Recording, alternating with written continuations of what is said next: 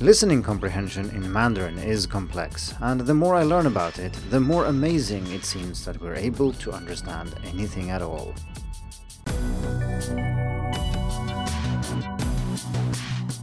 Hello, and welcome to the Hacking Chinese podcast. In this week's episode, we are going to continue moving beyond Tingbudong and explore why it is that we don't understand some things in Chinese sometimes and what we can do about it. In last week's episode, I talked about listening comprehension in general, and that episode was an introduction to the series, so I strongly recommend that you check that episode out before you listen to this one. Today, the focus will be on what's called bottom up processing, so that is essentially extracting meaning from the sounds that we hear. And like I said last time, it might seem to some of you that this is actually what listening is, but there is more to it than that. We also need to make use of things we have stored in our memory from before, from prior knowledge and our understanding of the situation, and so on. So, listening ability is not just about extracting information from sounds, but that is where we will start today. A good analogy for bottom up and top down listening to keep track of what we're talking about here is that bottom up processing is a bit like creating the bricks necessary to build a house and then assembling these bricks in a way that makes sense and actually results in a building you can use and live in and so on, something that makes sense. So it's called bottom up processing because we start at the lowest level with the individual sounds and features of spoken language, and then we construct upwards towards the higher levels of understanding and interpretation. Top down processing, then, is the opposite. You start with prior understanding and an interpretation of what's going on, and you then use this to understand what someone is saying at the moment.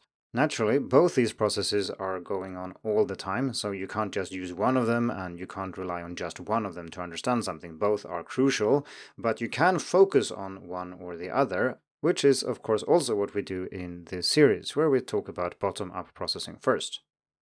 For those of you who want to read more or just check the references, I have put those in the written article on Hacking Chinese. In general, though, the model that I'm using here is from Vandergrift 2011. Naturally, in this episode, I'm going to skim over some things that aren't as important for us as language learners or language teachers. For example, I will not say that much about the anatomy that allows us to take sound waves in the air and convert them to nerve signals, and I won't say much about the neuroscience involved either. I am going to focus on three steps though, and these are perception, parsing, and utilization. These steps interact with each other and they are presented in a bottom up order here. So perception is the lowest level, and then we have parsing, and then we have utilization. And if you want a visual representation, I've adapted one of the graphs from Vandergrift in the written article on hacking Chinese, so you can check it out. So let's talk about these briefly first before I go into each in somewhat more detail. So perception is about identifying cues in the spoken language which are relevant for Mandarin. So, for example, we can use tone height and how it changes over time to identify tones, or other acoustic features to identify initials and finals. Other things we recognize from other languages, such as pauses, intonation, and so on, although these things differ somewhat between languages too. Step 2, parsing, is about connecting the speech sounds identified in the perception step to meaning of words stored in long term memory. The meaning of these identified words is then activated and stored temporarily in our working memory, and these then could be said to be the building blocks that we need to fit together to make a meaningful whole. And then in the third step, utilization, that's where understanding of the spoken language occurs. So, words, expressions, and structures that we identified in the parsing step are then combined into a meaningful whole, which also involves matching what we hear and what we know, expect, and think about the situation, enabling us to interpret and understand what's being said. So, now that we know roughly what's going on, let's have a closer look at perception, which is then about identifying speech sounds. Perception begins by paying attention to the spoken language. And while we can hear things we don't actively pay attention to, listening requires attention. This might seem obvious, but exactly what we pay attention to is important because different parts of the brain are activated depending on what we pay attention to. And in general, we're better at perceiving things that our brains are primed to hear. The challenge when learning a new language is that there is so much information contained in the spoken language that it's impossible to process it all. While we don't need to consciously know what makes a third tone a third tone or what makes a second tone a second tone, our brains need not just the data to build a model to accurately determine which is which, we also need to identify what cues are important and which are not. For example, we all know that Chinese tones are about tone height, so we have a high, rising, low, and falling tone. However, people's voices are also different, so children have higher voices than women, who have higher voices than men, and yet we can still learn to figure out that a man's high tone might actually be lower than a child's low tone. In addition to this, there are also other characteristics of tone that aren't related to pitch at all, but I will cover these in a separate episode later. There are also many other features that can be difficult to master for second language learners, and one of the most important ones is aspiration, or the puff of air that follows initials such as P, T, K, C, C, H, and Q in Mandarin. This is the main feature that separates these initials from the other initials, so that would be B, D, G, Z, Z, H, and J, for example. And yet many learners struggle to hear the difference and will often mess up the pronunciation as well. So to illustrate the difference here, I'm talking about the difference between, say, ba and pa, so the second one has aspiration and the first did not, or ga and ka, uh, which have the same relationship. So there is much information that we need to pay attention to to be able to identify words correctly. But there's also an awful lot of information in spoken language that can and should be ignored. And the problem is often that something that we have learned to ignore in our native language might actually be very important in Mandarin. So, for example, most native speakers of English don't think of the P in a word like pin as being different from the P in a word like spin. But they are different sounds, and in some languages, including Mandarin, this difference is very important. And this is about aspiration, as I just explained. Beyond that, each individual speaker also has certain characteristics, and there are an infinite number of minor variations in pronunciation that aren't important, but still is present in the input, so it's something we have to deal with. And teaching the brain to attend to the right cues and ignore the rest takes lots of exposure. There's plenty of research in the area of sound perception and second language acquisition, but it's not something that's fully solved yet, so we don't really know exactly how these things interact. For example, in some cases, learning to identify a new sound can be relatively easy. Consider pinyin U, for example, which is tricky for native speakers of English to pronounce because there is no U sound in the English language. However, because it doesn't exist at all in English, it's also easy to identify and you'll soon be able to pronounce it as well. If you think that U is hard, you can always check out my pronunciation course, link in the description. Also note that knowing pinyin spelling and knowing pronunciation are two different things. So not knowing when it's U even though the dots have been dropped, and this happens after J, Q, and X, uh, this is a different problem from not being able to pronounce the sound. This is something we talked about in episode 38 of the podcast. In other cases, however, new sounds can be very difficult to learn, especially if two sounds in the target language, that would be Chinese for us, are considered one sound in our native language. The most famous example of this is the inability of adult speakers of Japanese, and Chinese to some extent, to perceive the difference between R and L in English. And in Japanese, there is just one sound that varies between R and L depending on context, so we can say that they are allophones, and suddenly having to separate them and identify them as different sounds is very difficult for adults. Children, of course, have no problem with this, but I will assume that most of you who listen are adults. And when talking about phonology, adulthood doesn't start at 18, but more like 12, or probably even earlier. Another challenge we face as learners in the perception step is that the same syllable or word can be pronounced differently depending on context. And this is something I used as an example in the previous episode, but I'll still mention it briefly here. So, for example, to correctly identify ni, so meaning you, we need to know what happens to the third tone in different situations. In isolation, such as when your teacher taught you this word in the first place, they probably said ni with a dipping tone, ni. But when it's in front of another third tone, an, i.e., another dipping tone, it turns into a rising tone. For example, as in ni hao, ni hao, we go up. But in most other cases, when there's any other tone after it, it's just a low tone. So for example, ni lai or ni shuo. This will be very obvious for intermediate and advanced learners, but if you just started learning Mandarin, your brain still needs to be able to identify this as the same word even though it is pronounced completely differently in terms of tones. This is not limited to tones specifically, of course, and one example of this would be erization or erhuayin. So that's when we add an R at the end of a syllable, and this has an effect on the syllable preceding it as well. So, for example, in a word like nar, meaning there, nar, the a sound in na is slightly altered, so I don't say nar, uh, I say nar, and there are various variations here among native speakers too. But you can hear that the vowel sound is very similar, it's just slightly altered by this extra r. In other cases, though, the syllable preceding the r is changed radically. So, for example, if we take a word like xiao hai, which means child, xiao hai, so that's an i at the end, ai, i, xiao hai. When we add the r here, it turns into xiao har. Uh, we don't say xiao higher, but instead, the final E here has been dropped and the R kind of merges into the preceding syllable and changes it quite a lot. But it's still the same underlying syllable and the same underlying word, and your brain needs to learn to know that these are indeed the same thing, even though they are pronounced differently in different contexts.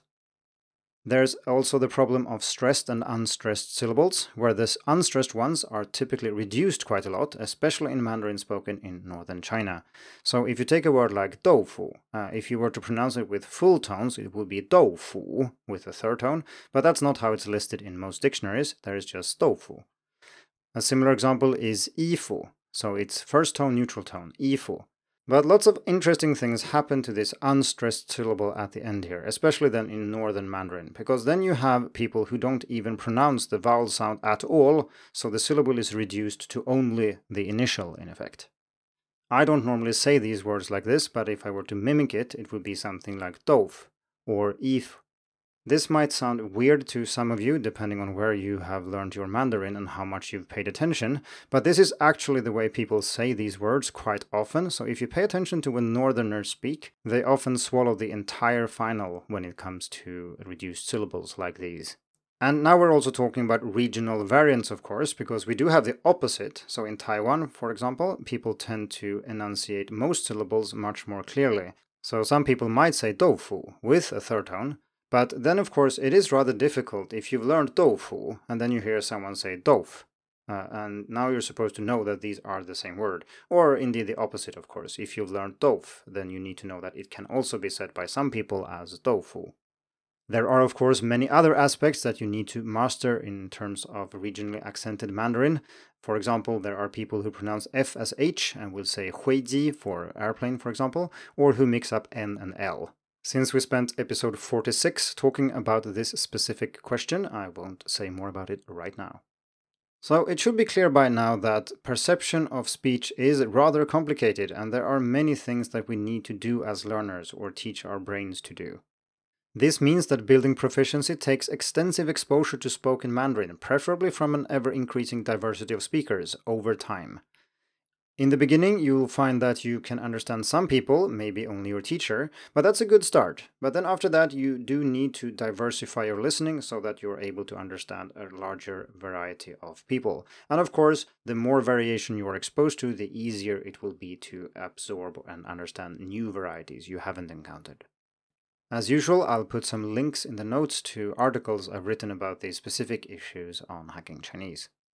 As if that didn't sound complicated enough, that was just step one of the process. But let's move on now to step two, which is parsing, or how we go from speech sounds to meaning. So, in parsing, then, the main goal is to associate the spoken forms of words to their meaning, which we have hopefully stored in our long term memory in advance. And if we haven't done that, or if our recall is too slow, this step will fail and we will need to rely on other methods to figure out what's being said, but more about that later. If you're a beginner, it's likely that you will only be able to correctly identify a few words in an utterance. And this is not just because you don't know enough words, it's also because parsing takes time. With more exposure to the language and more practice, the process is sped up and automated, and you will be able to identify larger chunks, not just individual words, which makes the process more efficient. Listening more than once will also enable you to identify words you didn't have time to deal with the first time. Listening to a foreign language, I think, is a good illustration of the limited capacity of our working memory.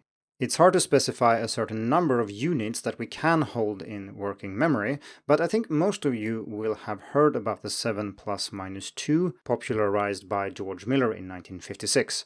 But the actual number is probably even lower than that.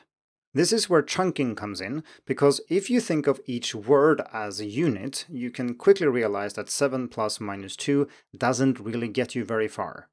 Most sentences contain more than nine words, and so how are you supposed to be able to keep everything that's been said in memory while also listening to the next sentence and putting everything together? That clearly doesn't work. With practice, though, you don't need to think of words as individual units, but you can chunk them together into groups. You can form, for example, phrases or longer clusters of words that are then treated as one unit. But this does require a lot of practice, and it requires you to have heard these words or phrases many times. This can be easily seen in the repeat after me exercises that some teachers love. I remember one teacher in Taiwan during my third semester of learning Chinese who said long sentences and then expected us to repeat them after her verbatim without referring to any notes at all. And this is really hard at the lower level because students simply won't have the capacity to keep everything that's been said in their working memories. For the teacher, however, the exercise seems very easy because for her, the sentence is composed of fewer but bigger chunks that are easier to remember. A good example of where you need to keep lots of information in your working memory to understand what's being said is sentences with de that then have reverse order in English. So, for example, in English, we would say, That's the man I saw yesterday when I went to the store to buy milk. But in Chinese, the man comes at the very end, meaning that you have to keep all that other information active while waiting for that final bit. So in Chinese, the same sentence would be something like, 那是我昨天去超市买牛奶遇到的男人。So note here that we have 男人 at the very end, so it's 的男人 at the end. So that means we have to keep all the other information active in memory while we wait for that final thing. And this requires a lot of practice and will be incredibly difficult for beginners. But as you learn to chunk these sentences and you learn to keep more and more information active at the same time, you will be able to parse this type of sentence in Chinese as well. So, if the capacity of our working memory is limiting our ability to understand spoken Chinese, the speed at which we can recall and process words is also very important. If it takes us a few seconds to recall the meaning of a word, the speaker will have said a whole sentence in that time, and we will have no clue what they said, even if we did recall that tricky word in the previous sentence. This is an issue I have discussed in an article called Chinese Listening Strategies Improving Listening Speed. So, here I will let it suffice to say that you have to listen a lot to get faster at listening. It's not enough to just know the words, you need to know them really quickly. Finally, we might also struggle with parsing for the more obvious reason that we simply don't know the word. So even if we could identify the tone, initial, final, and so on, to the point where we could write this down in pinyin if somebody asked us, that doesn't help much if we don't actually know what this word means. For more advanced learners, there is still hope because we can rely on a deeper layer, namely that of smaller units in the language, morphemes, which are typically single syllable words, single characters in the written language. So, for example, if we know that Beijing Daxue means Peking University, we might be able to figure out on the fly that Bei Da means the same thing, or at least with some context we might be able to do so. If we then later, in context, encounter a word like Tai Da, we already have a pattern for this and we might be able to figure out that this is short for Taiwan Daxue. If our knowledge of Chinese is rather advanced, we might even be able to guess the meaning of an unknown word by matching the sounds with likely morphemes, it also requires a deep and internalized understanding of how words are created in Chinese, and this is something we have talked about in the podcast, namely in episodes 71 and 72. Now we've reached the third step, which is utilization, which is where everything is put together and understanding dawns, hopefully. So far in this episode, we've talked mostly about information that is contained in the spoken language itself, so the Chinese we're listening to, and that includes tone, syllables, words, and so on. But in order to understand and interpret the meaning of spoken language, we also need to rely on prior knowledge and understanding. When listening, we create a conceptual framework with the goal of making sense of what we're listening to, relying on what we know about the speaker, the situation, and the world around us. One way of explaining it is to say that it's like a prototype starts evolving, and this is a prototype then of the intended message. And this is updated all the time based on what we hear, what we think is going on, what we know about the situation, and so on. So, in the utilization step, then, we need to reconcile what we actually hear with what we already know and expect, and then constantly keep updating this prototype. When listening comprehension is successful, then this reconciliation works and understanding is achieved. But for less experienced learners, this is sometimes not the case, and that means we need to rely on extra strategies to compensate. This can involve things like relying on context to guess the meaning of words we didn't understand, or realize that something we perceived earlier must be wrong in light of things said later. So, in the previous episode, I used the example of realizing that there must be something wrong with the blueprint we have if there is a room without a door, for example. Unfortunately, these strategies require a lot of cognitive resources that we typically don't have as less experienced listeners because we use all that capacity to process the language itself. But as you become more advanced and you focus more on these strategies, you will be able to use them more successfully.